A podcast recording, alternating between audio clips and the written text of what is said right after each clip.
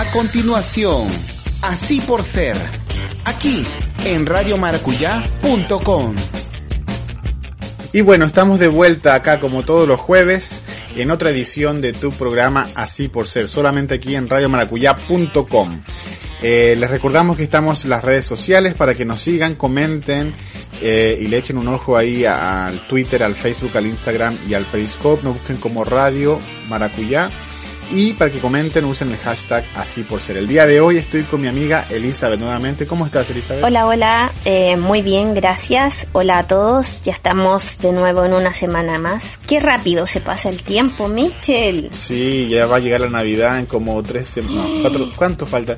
El otro día vi en Facebook que faltaban como 15 fin de semana para la Navidad. Este año se me ha pasado volando, volando. Súper rápido. Sí. Y bueno, yo todavía estoy un poquito enfermo, así es que si me escuchan mi voz un poco ronca es el maldito resfrío. ¿Y tú, Elizabeth, te mejoraste? Eh, sí, yo estoy bastante mejor, pero estoy haciendo ejercicios con la voz para que me puedan escuchar eh, mucho mejor y a lo mejor ahí me sale una pega nocturna. Una pega nocturna, mira tú. Las cochinadas que andas, que andas pensando. Bueno, estamos otra vez acá en Así por Ser, donde estamos, donde tenemos esta conversación dispersa, ¿cierto? A veces súper seria, a veces sin sentido. Y el día de hoy estamos haciendo recuerdos un poco nostálgicos de qué pasaba cuando éramos niños y nos portábamos mal, hacíamos travesuras, eh, qué hacían nuestros papás, nos pegaban, porque recuerden que nosotros crecimos en la época de los 80, los 90. En esa época la violencia física, como se dice ahora, era algo de todos los días. Era parte del aprendizaje. ¿A ti alguna vez te pegaron? Sí, sí, la verdad es que una sola vez mi madre me pegó y no lo olvidé nunca más. De hecho, no lo olvido todavía. ¿Y por qué te pegó? Porque no le hice caso. Eh, yo estaba en la casa de mi hermana, me acuerdo, viendo algo y mi mamá me dice, ya, vámonos para la casa. Yo le digo, no, ahora no, no quiero irme. Y en eso mi mamá me dice, vámonos para la casa o ya vas a ver. Yo, no, no quiero irme. Y mi mamá me agarra del pelo y me saca de la casa y le digo, no, es que tú no tienes que tratarme así. Súper activista desde pequeña. Sí, pues, si no, si no, no puedes hacer esto.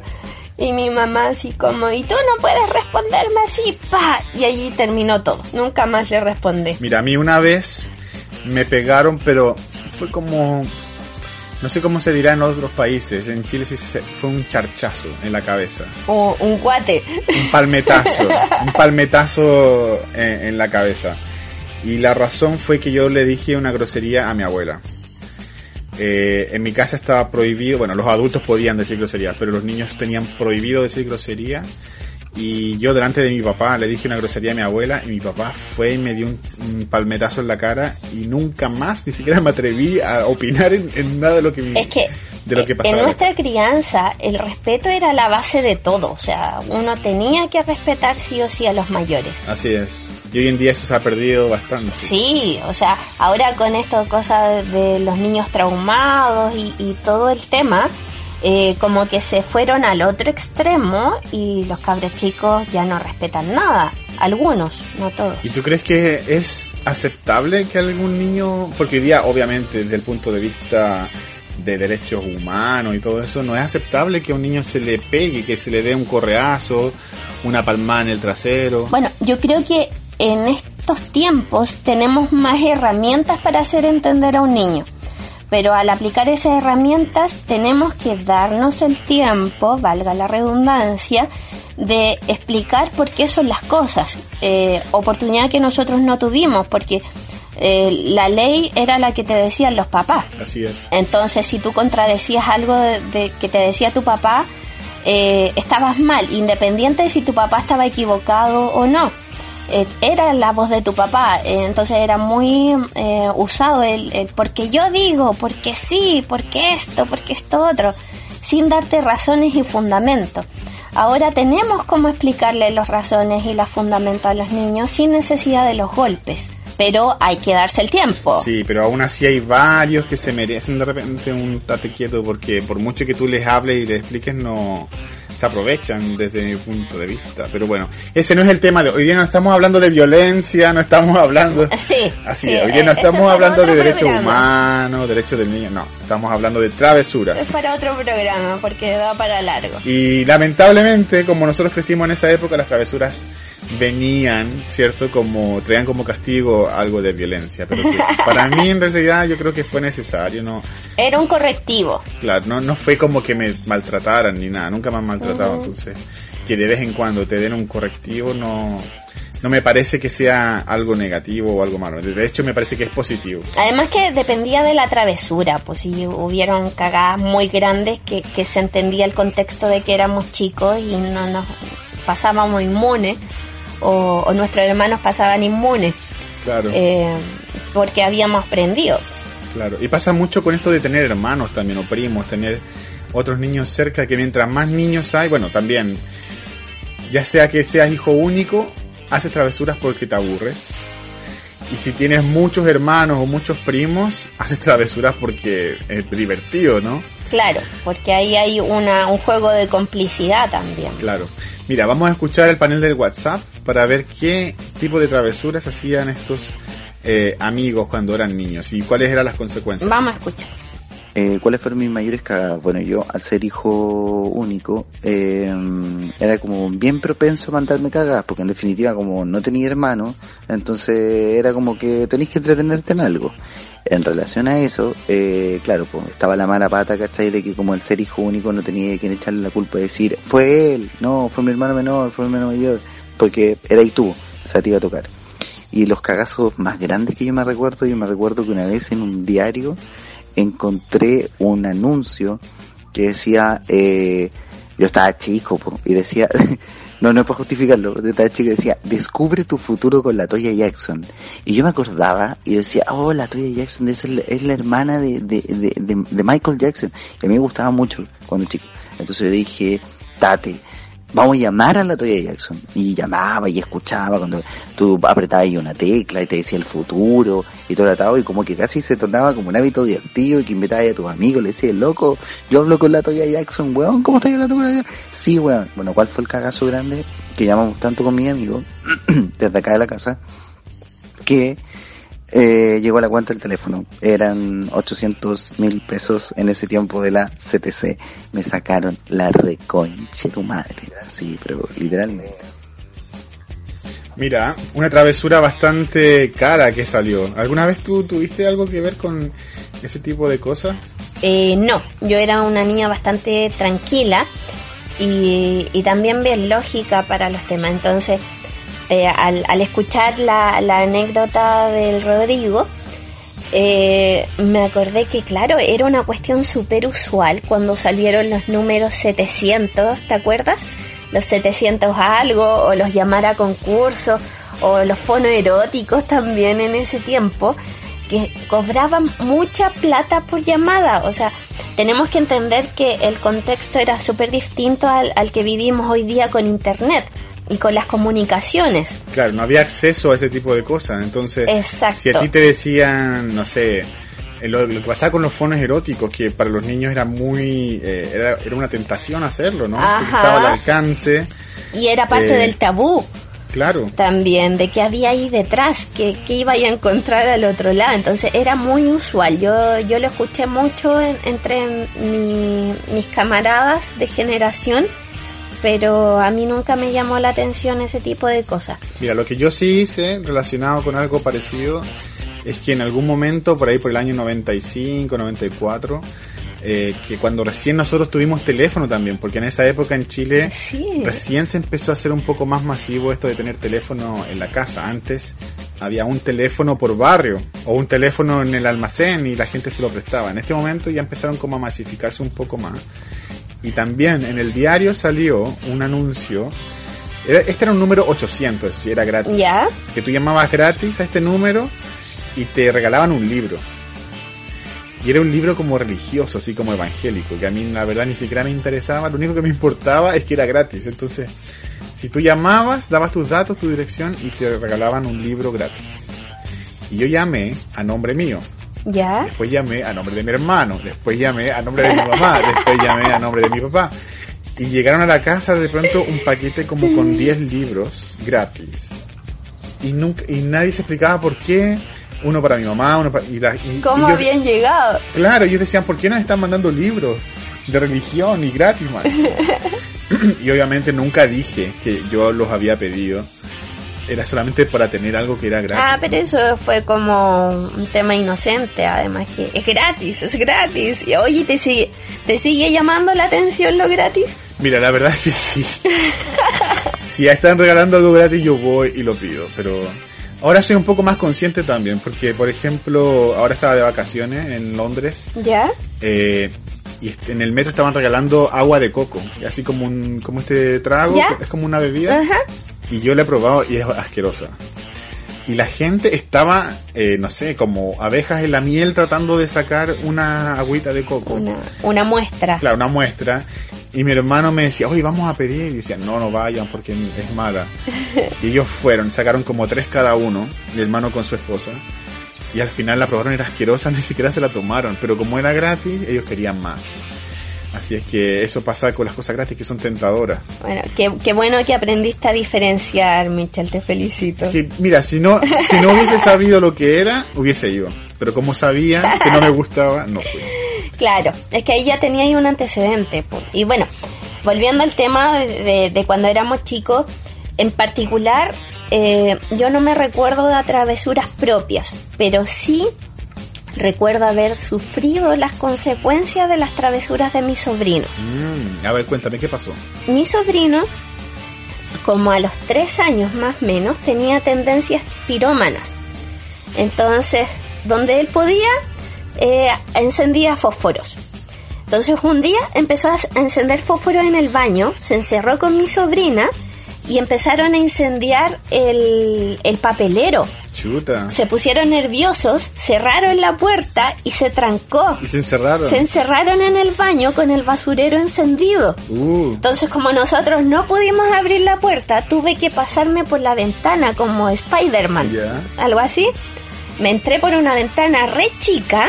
y pude entrar y vi como ellos no podían apagar el fuego, tiraron toallas, entonces había el medio fuego, así, que, que tuve que sacar con la ducha, ¿cierto? Pude abrir la puerta, salieron los niños y ya todos felices. Pero de ahí en adelante nunca más fósforos para mi sobrino, hasta el día de hoy que ya tiene 20 y algo. mira, la verdad es que yo también soy un poco pirómano, pero te voy a contar un poco más en el siguiente bloque. Vamos a dar una pausa ya volvemos con más Así por Ser aquí en radiomaracuyá.com.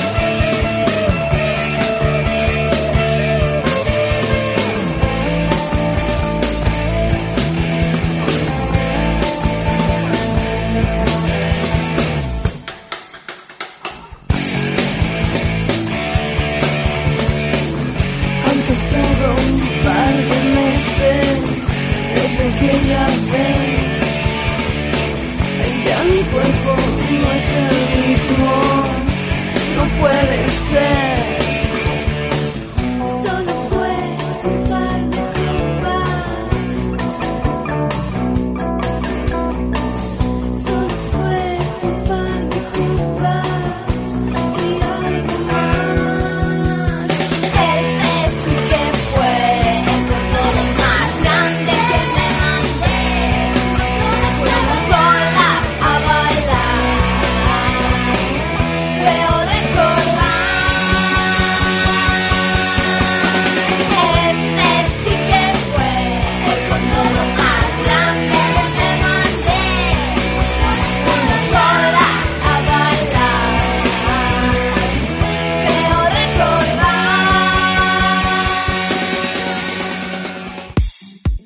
Series, novelas, películas, dibujos animados y toda tu nostalgia televisiva en Lo vimos en la tele. Todos los lunes 4 de la tarde, aquí en radiomaracuyá.com.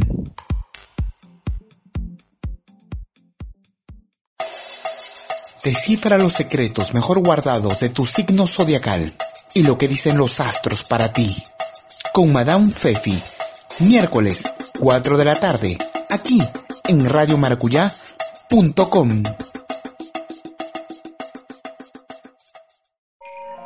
Abandonaron este mundo.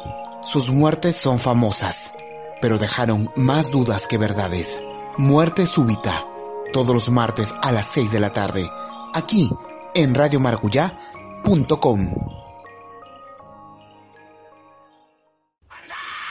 Estamos escuchando Así por Ser, aquí en radiomaracuyá.com.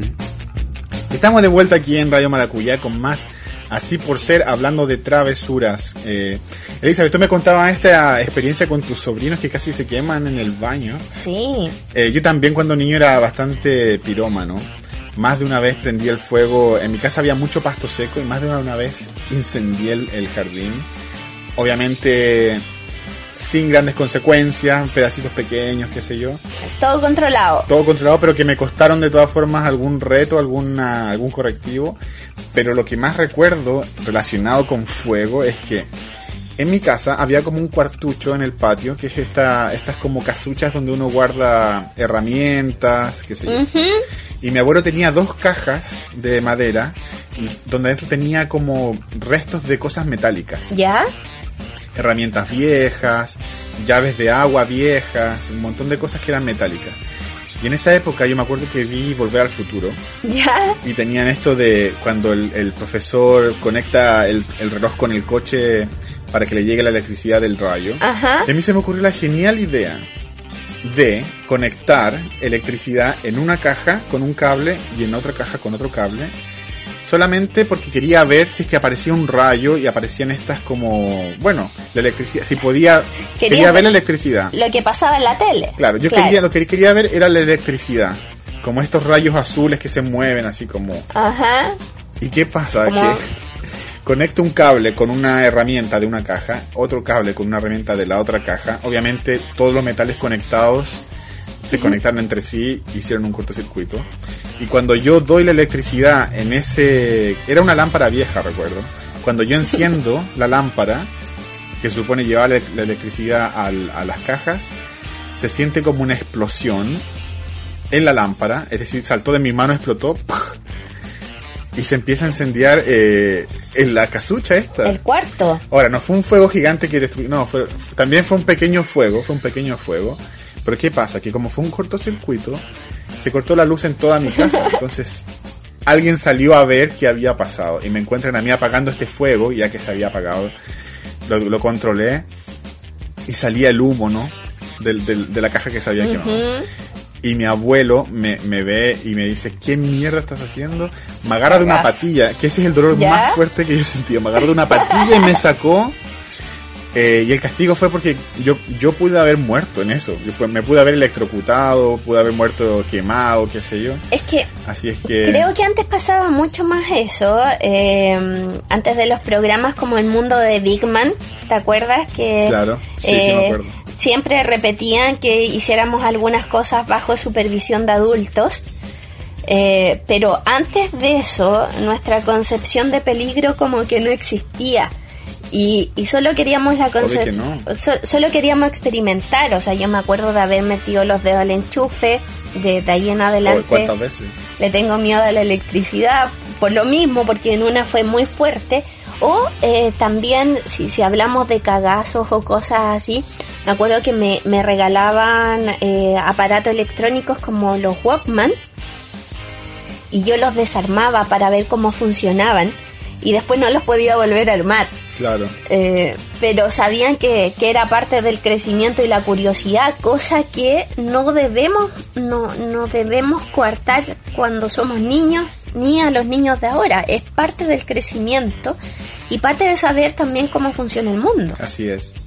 ¿Te parece si escuchamos el panel de WhatsApp para ver qué otro tipo de travesuras ocurrían en la infancia de nuestros amigos? Vamos a ver.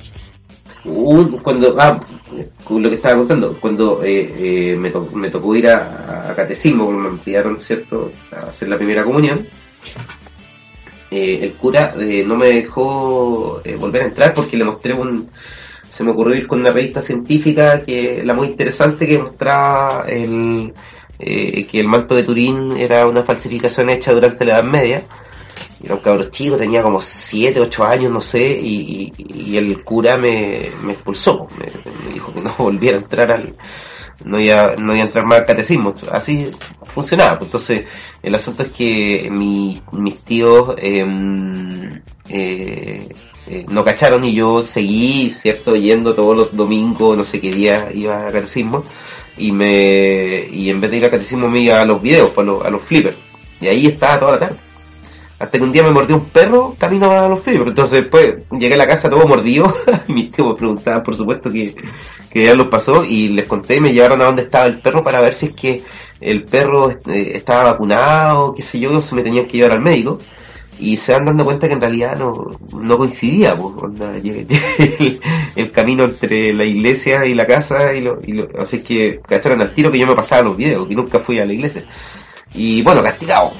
Y ahí pasaba José que nos contaba de esta, que no sé si es una travesura, que es hacer cosas sin permiso, ¿no? Y que después te descubren. Alguna vez, por ejemplo, a mí varias veces me pasó que no tenía permiso de jugar con ciertos niños. Y yo igual iba a jugar con ellos. Y después me castigaba, me retaba por eso. Pero, ¿a ti alguna vez te pasó eso de, que querías hacer cosas que estaban prohibidas? Mm, no. Como te dije, yo fui una niña súper pava. Salvo algunas excepciones que, que no me parecían, que ahí manifestaba mi descontento. No, no iba en contra de las reglas ni, ni nada. No tenía necesidad tampoco porque en mi casa jamás me prohibieron nada. Entonces yo podía salir hasta tarde siempre y cuando dijera dónde iba. Entonces si, me evitaba problemas, lo evitaba. Pues no. Sí me acuerdo de cuando muy chica, como yo era eh, esta niña ejemplar o modelo, de haber hecho cosas, eh, no sé, como botar una pintura, como manchar a alguien, y no me echaban la culpa a mí. Y por mucho, por mucho que yo decía, no, si yo fui, no, tú no pudiste haber sido, porque tú te portas bien. No te creían. Exacto. Entonces, no, no, no viví eso. Yo me acuerdo, yo ya estaba grande, yo tenía, estaba ya en la secundaria, tenía como 15 años, 16 años, y mis amigos me invitaron a Fantasilandia. Fantasilandia es como un parque ¿Ya? de diversiones en Santiago. Eh, y mi papá me dio permiso hasta las 8. Resulta que yo nunca había ido a Fantasilandia hasta tarde, siempre había ido con mi familia temprano.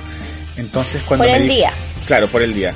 Entonces cuando me di cuenta que eso de las 6, 7 de la tarde en el invierno ya se empieza a oscurecer y comienzan a encender las luces de los juegos, como que a mí me dio la tentación de quedarme un poco más hasta que las luces estuvieran encendidas para ver cómo se veía de noche, ¿no? ¿Qué pasa? Que llegaron las 6 de la tarde, 7 de la tarde, yo ya me tenía que ir. Y yo se supone que tenía que llamar a mis papás para decirles que me iba a quedar, que había pasado algo, que sea una excusa para volver más tarde de lo, del permiso que tenía. Pero dije, ay, ¿qué va a pasar? Si total, una hora más, dos horas más, no importa. Entonces me quedé con mis amigos hasta que cerró el parque como a las 9 de la noche ¿Ya? en el invierno. Y, y me voy a mi casa, tomo el bus. Y yo iba súper relajado, lo había pasado súper bien, mi Fantasilandia de noche, todos los juegos, me subí a la montaña rusa de noche, entonces pude ver la ciudad, de hecho, iluminada. Y llego a la casa, y de hecho voy llegando en el bus al paradero del bus, y veo que está mi papá con mi mamá esperándome en la calle. ¿Ya? Y yo voy, lo primero que hago fue feliz de la vida porque estaba tan eufórico a saludarlos de un beso y un abrazo. Y mi mamá me dice, no, camina rápido y anda a esconderte. Chuta. Así es que, y claro, yo me fui a la casa, mi mamá defendiéndome. Llegué a la casa y yo obviamente no me escondí porque quería aclarar la situación, ¿no? Pensé que lo más, pensé que lo más maduro sería conversar, eh, de- dialogar, ¿cierto? Ya estaba más grande, no era un niño. Y mi papá llega enfurecido, agarra una silla y ponte, yo estaba hacia el norte de, de la habitación, él la arroja hacia el este, ¿Ya? es decir, muy cerca mío, donde había un ventanal y quebró el ventanal con la silla. Chuta, estaba muy enojado. Estaba muy enojado y me dice, mira lo que me hiciste hacer. Y yo le digo, pero si yo no te he hecho hacer nada. Me dice, esa silla era para ti. Es decir, que en lugar de quebrar la ventana, él me quería arrojar la silla a mí, pero me salvé y se la arrojó a la ventana, como que sacrificó la ventana para no pegarme, para no... No herirte a ti. Claro, para no maltratarme, ¿no? Así es que me dice, anda a dormir y él se fue de la casa. Resulta que se va de la casa, yo me quedo en mi casa, en mi pieza, en mi dormitorio castigado, ¿cierto? Eh, con la luz apagada. Y dos o tres horas más tarde llega él llorando. Y me pide perdón por asustarme. Y yo decía, y de hecho me perdonó inmediatamente porque yo estaba tan asustado que eso era suficiente castigo para él y me pide perdón, me abrazó y qué sé yo. Y al final mi hermano, que era, el, mi hermano era el que más reclamaba porque pensaba que era muy injusto que en lugar de castigarme me pidieran perdón por el cagazo Claro. que me había mandado de, de asustarlos porque ellos no sabían qué me había pasado. Es que yo lo miro de- del lado de tus padres ahora, porque claro, cuando eras chico, lógico, te asustaste y, y todo el tema, pero eh, estábamos ante eh, un, un par de personas que no tenían idea de, de cómo ser padres de adolescentes y eh, ten- tenían antecedentes de que este adolescente a lo mejor andaba en malas juntas. Entonces, claro, ¿cómo expresar la frustración si no es de esa forma? Mira, yo creo que fue más susto de que me hubiese pasado algo, porque yo igual era muy, bastante, como decís tú, era bastante pavo cuando niño, entonces yo seguía siempre las reglas. Si a mí me decían, es a las 8, yo a las 8 estaba ahí. Entonces quizá el hecho de que yo no cumplí con lo que había dicho, pensaron que había tenido un accidente, cualquier cosa, porque en esa época no existían los celulares, entonces Claro. uno no podía avisar tan fácilmente. Claro. Bueno, después de, de esta anécdota, Mitchell, vamos a una pausa y volvemos con más historias acá en radiomaracuya.com y en tu programa Así por Ser. Siempre que yo juego a la pelota, se me cae Trato de que me la devuelva, me cierra la puerta y ni siquiera me mira. Este cabro es porquería maldadoso. Me tiene el patio lleno de pelotas. Tiene a Sergio completamente nervioso.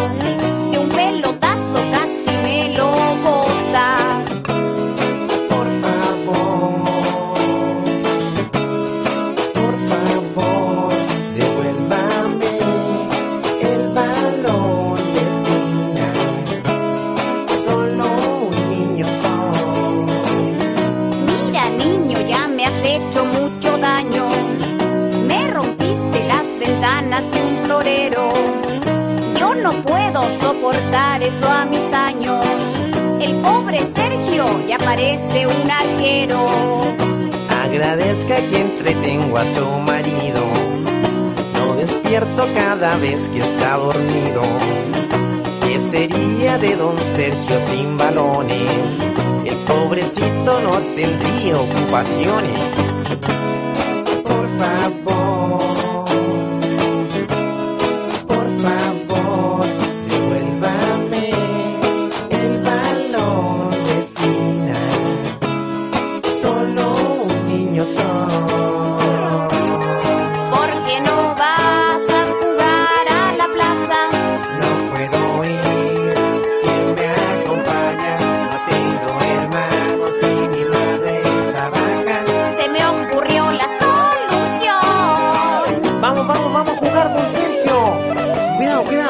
se caer, ¿ah? Más despacio, más despacio.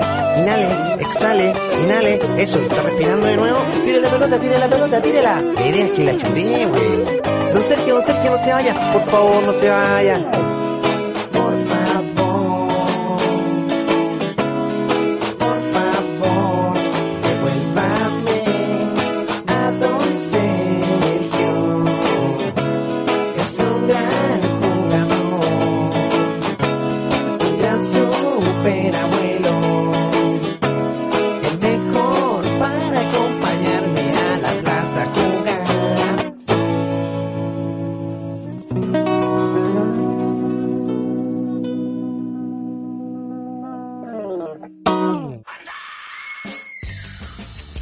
Y bueno, estamos de vuelta acá con más Así por Ser en radiomaracuyá.com. Les recordamos nuestras redes sociales para que nos sigan y comenten usando el hashtag Así por Ser.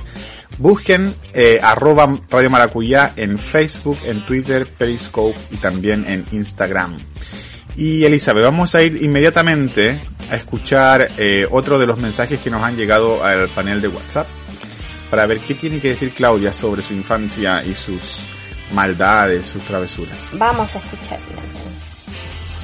Eh, no tengo cagadas, retos ni maldades memorables. No, al parecer era muy tranquila. Y, y no recuerdo, de verdad no, no recuerdo eh, que me retaran o que me castigaran. No. Creo que una vez me caí desde una mesa arriba de había un- una botella de vidrio se quebró y me corté. Pero ni siquiera yo lo recuerdo, mi hermano es el que me cuenta eso. Y, y una vez nos retaron por estar tomando remedios, sí, encontramos remedios y nos pusimos a tomar remedios. Y nos retaron mucho por eso. No recuerdo nada más. Tomando remedios, Elizabeth, drogadicta desde pequeña la Claudia. ¿Tú alguna vez hiciste eso? Eh, no. Tampoco. No, no tomé remedios de más porque no me gustaban. Lo que pasa es que de chica también fui súper enfermiza. Entonces me daban remedios que no me gustaban y mientras más lejos estuviera de los remedios, mejor. Pero sí tuve caídas espectaculares, de hecho tuve algunos rompimientos de, de la piel y cosas así, pero eran parte del crecer. Mira, yo, tu- yo tengo varias historias con remedios. Primero, me acuerdo que en mi casa mi mamá tenía ibuprofeno, ¿Ya? que eran unas pastillas rojas y eran dulces, venían recubiertas con algo dulce. Entonces a mí me encantaba, me tomaba ibuprofeno como loco. Ahora, no sé qué efectos negativos tiene eso en la salud, pero yo me acuerdo que me robaba el ibuprofeno de mi mamá y eh, tomaba ibuprofeno. También me acuerdo que había un remedio natural que era como un jarabe de eucalipto. Sí, era para la tos. Claro, pero eso lo hacía, lo hacían en la casa, simplemente echaban estos coquitos de eucaliptus con azúcar y un montón de otros ingredientes y, se, y quedaba este jarabe que era como mermelada, era como una miel súper dulce y también yo me acuerdo que me lo tomaba así por gusto, no por estar enfermo. Y lo otro es que también en los años eh, 90, años 80, en, en Santiago era muy común eh, tener parásitos en el estómago, tener gusanos, no sé cómo se llama, esta lombriz solitaria que le llaman. La lombriz solitaria, claro, que cuando tú comías mucho te decían que tenía la lombriz solitaria. Claro, y resulta que de vez en cuando eh, hab- había que hacer una desparasitación.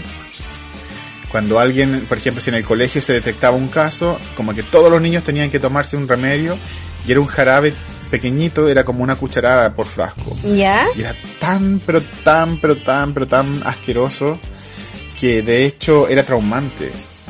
Porque cuando, cuando tú te tomabas la cucharada de, del remedio, te daban algo dulce para, para suavizar el sabor. Y a mí me pasaba que yo habré tomado ese remedio tres veces en la vida.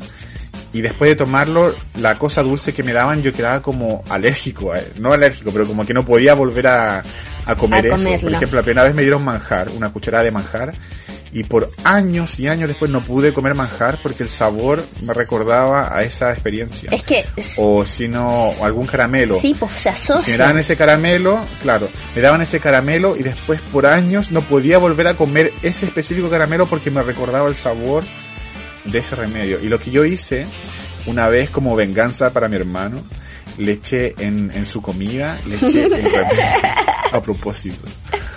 Y, y bueno, también me llevé un, un- un correctivo por eso, porque desperdicié el remedio y porque mi hermano quedó ahí. Nadie sabía lo que le pasaba, estaba convulsionando casi en el suelo, vomitando por el sabor que, de su comida. Y nadie entendía por qué, entonces, claro, asusté a toda la familia por... Por tu broma. Claro, fue una broma. Eso sí era una broma. Sí. Fue una buena broma y sí, ahora que, que lo dices y que lo mencionas también me acuerdo de, de la asquerosidad de eso. O te acuerdas cuando nos hacían eh, campañas de flúor Claro, uh, donde nos daban dos vasitos. Eh, tam- también recuerdo haber quedado con esa sensación muy mala, eh, pero bueno, cosas que pasaron cuando éramos pequeños.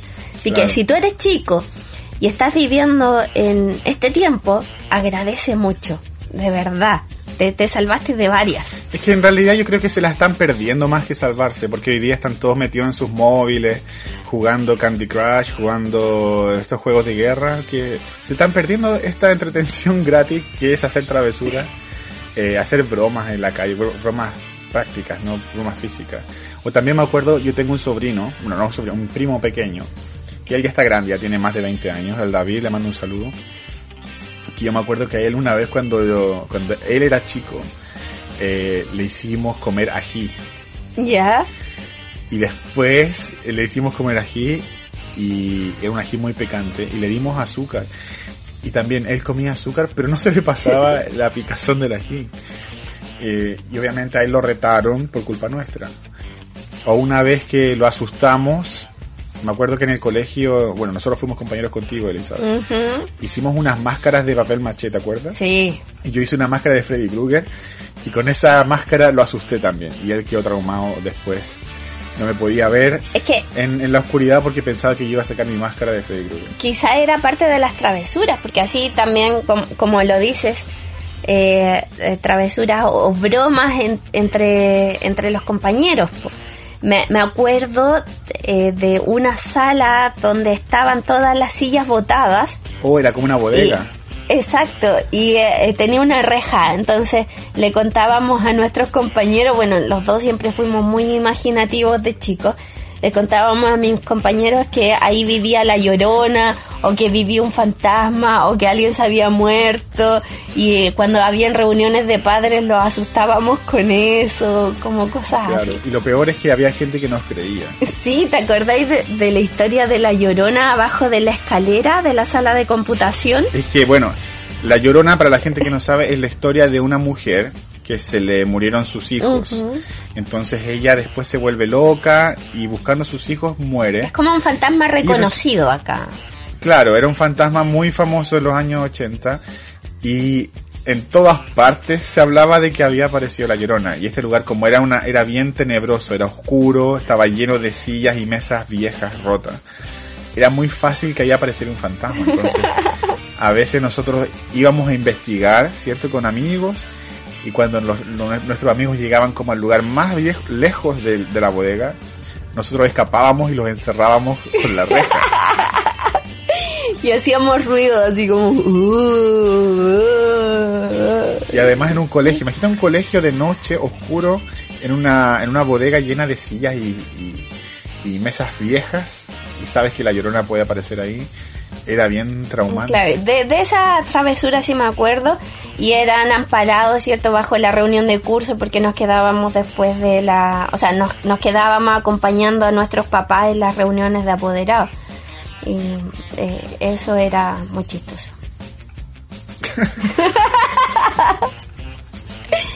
Eh, así que disculpa a nuestros compañeros si nos están escuchando por los sustos que les hicimos pasar. Eh, eran broma, casi todos. Pero también hay que decir que ellos también hacían bromas a nosotros. O sea, yo también sufrí... Sí, eran bromas más pesadas. Sufrí varias bromas verdad. de mis compañeros, así es que... Pero la broma que a mí yo más, la, la que recuerdo que a mí más me afectó, yo le tenía, a pesar de que yo hice una máscara de Freddy Krueger, yo le tenía terror a Freddy Krueger. y yo ya estaba grande ya, cuan- eh, tenía no sé, 14, 15 años, y cuando salió la última pesadilla de la saga, que fue Pesadilla 4 creo, ¿Ya? apareció Freddy Krueger en primera por- en portada en uno de los diarios de, de Santiago. ¿Ya? Y mi hermano agarra la portada y la pegó a la ventana por fuera. Y en la noche yo fui, yo estaba en, en mi, en mi cuarto, estaba que no sé, arreglando mi, mi ropa, qué sé yo, y me golpean la ventana. Yo abro la cortina y veo a Freddy Krueger. Yo creo que fue el susto más grande que me he llevado en la vida y traumante porque tuve pesadillas por semanas después pensando en, en Freddy Krueger. Hoy, pero fue una muy buena broma, hay que reconocerlo. Es que fue muy coincidente, o sea, cre- creo que fue un acierto del diario poner a Freddy Krueger en la portada porque era una, era una cara del tamaño de una cara normal, era, era como una- el tamaño Si hubiese sido pequeña, no pasa nada, pero como era tan grande, uno se puede imaginar que es una persona. Sí, pero yo creo que igual es ese tema de- hacerse bromas entre hermanos eh, pasa cuando hay hermanos de generaciones parecidas. Claro. Eh, en mi caso yo no tuve eso porque mis hermanos mayores son mayores que yo por 15 y 14 Pero tu años hermana menor. y la menor es menor por 8 años. Entonces, Pero ¿y tú nunca te aprovechaste de eso, de, de tú hacerle bromas a ella, como eh, abusar un poquito de tu edad? que yo recuerde, no, aunque siempre me han contado una anécdota, eh, pero tiene que ver también por ser una niña pava, de una vez que estaban todos en la casa, yo tenía como cuatro años, y eh, llegó alguien a, empezó alguien a llamar afuera de la casa, y nadie le quería abrir, creo que era alguien que iba a cobrar plata o... Ah, nos iban a desconectar de la luz, eso pasaba. Entonces llamaban y llamaban y todos estaban escondidos, pues. Estaban mis papás escondidos, mis hermanas escondidas. Entonces yo abro la puerta eh, y voy donde estaba este caballero que estaba llamando y le digo, pase, pase señor Chilectra.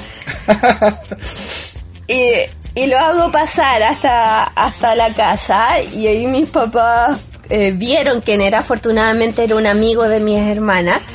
Eh, pero pero ahí estaban así como ¿y, ¿y qué hacemos? porque lo dejó pasar Claro, tú estabas echándolo al agua, como se dice. claro o también recuerdo cuando era chica eh, bueno ahí ya no era tan chica tenía como siete u ocho años eh, que eh, le cantaba a los a los eh, carabineros de la nación eh, pacos culeados, cafiches del Estado, enfrente de ellos, Mm. eh, porque no tenía noción de lo que estaba diciendo. Entonces, igual fue gracioso. Pero hay que explicar que los carabineros son la policía de Chile y las Así palabras es. que toca, las palabras soeces que toca decir son bien groseras eh, y muy comunes de, de decirle a los carabineros en, en Chile, ¿no? Pero bueno, ahorita, eran muy usuales las protestas, pues entonces, ¿qué le iba a decir? claro. Pero bueno, ahorita se nos ha acabado el tiempo el día de hoy, así es que nos Guau, tenemos que despedir. rápido. Pasa súper rápido cuando estamos conversando. Así es que le hacemos un llamado muy seriamente al señor Maracuyá para que nos dé otro bloque, para que nos dé permiso de alargar el programa. Esto sin presión no, no tiene nada que ver, así que ahí lo, lo dejamos ahí nomás. Pero por el día de Lo hoy tiramos. lo tiramos. Pero por el día de hoy nos despedimos. Eh, va a ser hasta la próxima semana con otro tema aquí en esta en este programa así por ser atentos al panel de WhatsApp si quieren opinar por favor mándanos sus mensajes a través de las redes sociales recuerden usar el hashtag así por ser o Si quieren contar su historia también, Claro. eh, eh, nosotros las, las recibimos, las podemos hacer en otro programa. o nos ubican también con el arroba Radio Maracuyá en Periscope, Instagram, Facebook y Twitter. Así es que, Elita, nos vemos la próxima semana, que estés muy bien. Nos vemos la próxima semana y sigamos ahora haciendo travesuras conscientes. Hasta la próxima. Hasta la próxima. Dime si conmigo hacer que se ha vuelto una locura y tú estás bien dura, no me puedo contener. Dime si conmigo quieres hacer travesura, que se ha vuelto una locura y tú estás bien dura, no me puedo contener, no me puedo contener, no me puedo contener no me puedo contener. Mami, ¿qué me estás haciendo? Yo no te estoy mintiendo. Se me escape de tu cuerpo. Y cuando te pones a hablar, mi mente está imaginándome el momento, el lugar. Perdóname si te molesto o si te sueno muy directo. Yo soy así, yo siempre digo lo que siento. Pero presiento y eso va a suceder. Que esta noche tú y yo vamos a llenarnos de placeres más. Lo que me pidas te lo voy a dar. Y si te pido no digas que no. Vamos a olvidarnos del teléfono.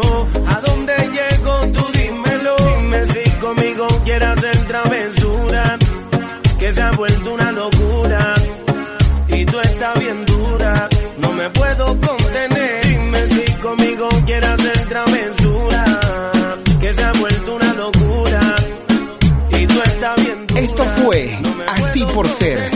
Escúchanos todos los jueves a las 4 de la tarde, aquí en radiomaracuyá.com.